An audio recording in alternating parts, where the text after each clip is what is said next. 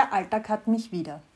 Als ich nach Hause gekommen bin, war die erste Challenge, die Tonnen an Gepäck wieder nach oben zu karren.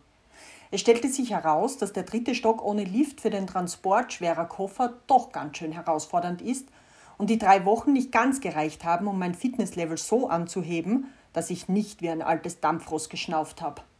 Naja, meine Nachbarn wissen nun, dass ich wieder da bin. Das Pfeifen meiner Lunge im Stiegenhaus war unüberhörbar. Es war dann echt viel zu tun. Ich war den ganzen Tag mit meiner Wäsche beschäftigt. Da die Waschmaschine und der Trockner nur zum Start und zum Ende meine ungeteilte Aufmerksamkeit brauchen, war auch genug Zeit, um mit meinen Kindern zu tratschen. Das jüngere Kind hat sich tatsächlich eine Liste geschrieben, was es mir alles erzählen will, um nichts zu vergessen, was die letzten drei Wochen so mit sich gebracht haben. Das hat mich sehr gefreut. Jeder Mensch zeigt Wertschätzung anders. Manche sagen es, wenn jemand fehlt, andere umarmen lang und fest, wieder andere schreiben. Andere zeigen das anhand einer Liste, was unbedingt geteilt und erzählt gehört. Und das ist schön. Bei meinen Kindern ist es so eine Sache mit Mitbringseln, beziehungsweise generell mit Geschenken. Während das große Kind sehr leicht zu beschenken ist, ist es wirklich eine riesige Herausforderung, was Passendes für das kleine Kind zu finden. Am Sonntag bin ich im, Kur, im Kurort jedoch über ein Geschäft gestolpert, das zufällig offen hatte. Im Erdgeschoss gab es lauter Krimskram, so Schilder mit Sprüchen und die klassischen Dinge, die der Mensch nicht braucht. Dann jedoch ging es in das Obergeschoss. Bereits auf den Stufen waren Stöße mit Büchern. Oben angekommen bin ich aus dem Staunen nicht rausgekommen. Unzählige Bücher aller Genres, aller Altersklassen waren zu finden.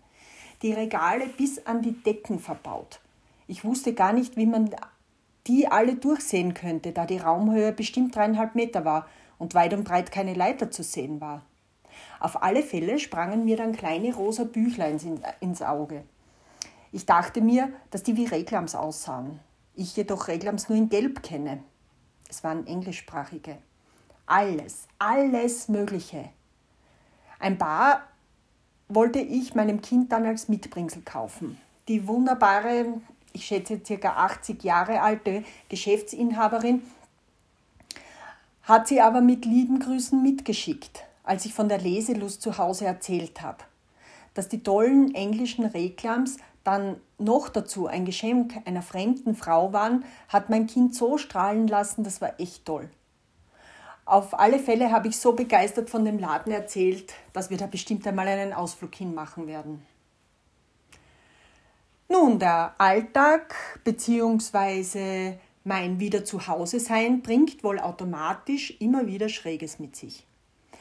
Heute Morgen hat sich ein junger Mann aus dem Dorf, wo jeder jemanden kennt, der wen kennt, bei mir gemeldet. Er hat mich um Rat wegen eines Fotoapparats gefragt. Wir haben dann ein wenig hin und her geschrieben, weil wir schon ewig nichts mehr voneinander gehört hatten. Er ist Fernfahrer und hatte dann mal eine Wartezeit beim Verladen. Er hat mich gefragt, was ich diese Woche noch so alles mache. Ich habe es beantwortet und die Frage zurückgeschmissen. Er meinte dann, dass er morgen zum Intimarzt muss.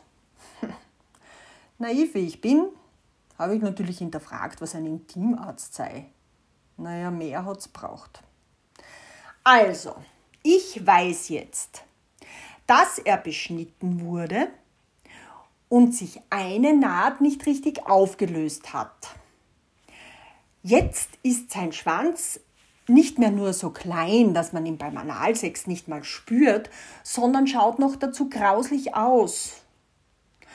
Na, dass man grauslich mit K schreibt, habe ich zuvor auch nicht gewusst. Voller Freude hat er mich dann gefragt, ob ich ihn sehen will. Ich habe mich nicht bedankt, aber abgelehnt obwohl ich ja eigentlich eh schon voll lang kein Cockpit mehr gekriegt habe. Irgendwas musste jedoch an Nein will ich nicht missverständlich gewesen sein. Denn es dauerte nicht lange und ich bekam natürlich ein Foto. Man stelle sich nun diese Situation vor. Ein ca. 25-jähriger Fernfahrer sitzt in seinem Führerhaus, holt seinen Johnny raus und macht ein Porträt von ihm. Hm, ist das dann eigentlich auch ein Selfie? Ob man bei solchen Bildern den Porträtmodus nimmt? Hm. Fragen über Fragen. Nun gut, Auf alle Fälle war er sehr gekränkt, als ich ihm gesagt habe, dass ich das Bild unbetrachtet gelöscht habe.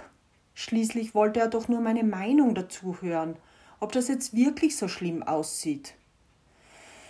Ich frage mich, warum er hier nicht auf die Expertise seiner Freundin zurückgreift. Die wird eventuell sogar einen Vorher-Nachher einen Vorher-Nachher-Vergleich anstellen können. Um das restliche Gespräch noch zu umreißen. Es ist unverständlich, warum ich ihm nicht von meinen sexuellen Fantasien erzählen mag. Schließlich redet man ja nur so. Des Weiteren ist es unverständlich, dass ich keinen Sex mit ihm will. Wäre nur zur Gaude. Seine Freundin müsste das eh nicht wissen. Mir persönlich stellt sich da halt jetzt wieder mal die Frage, ob er tatsächlich eine Frage zu einem Fotoapparat hatte. Oder einfach Geschichten von den Leuten, die ihn kennen, die ihn kennen, gehört hat. Und jetzt der Meinung war, dass die geile Alte ja doch einen netten Strich auf seinem Bettpfosten abgeben würde. Pfosten. Ja, das kommt ziemlich hin. Ich schüttel mal wieder den Kopf und weiß einmal mehr, dass ich vieles im Leben nie verstehen werde, aber auch nicht verstehen will.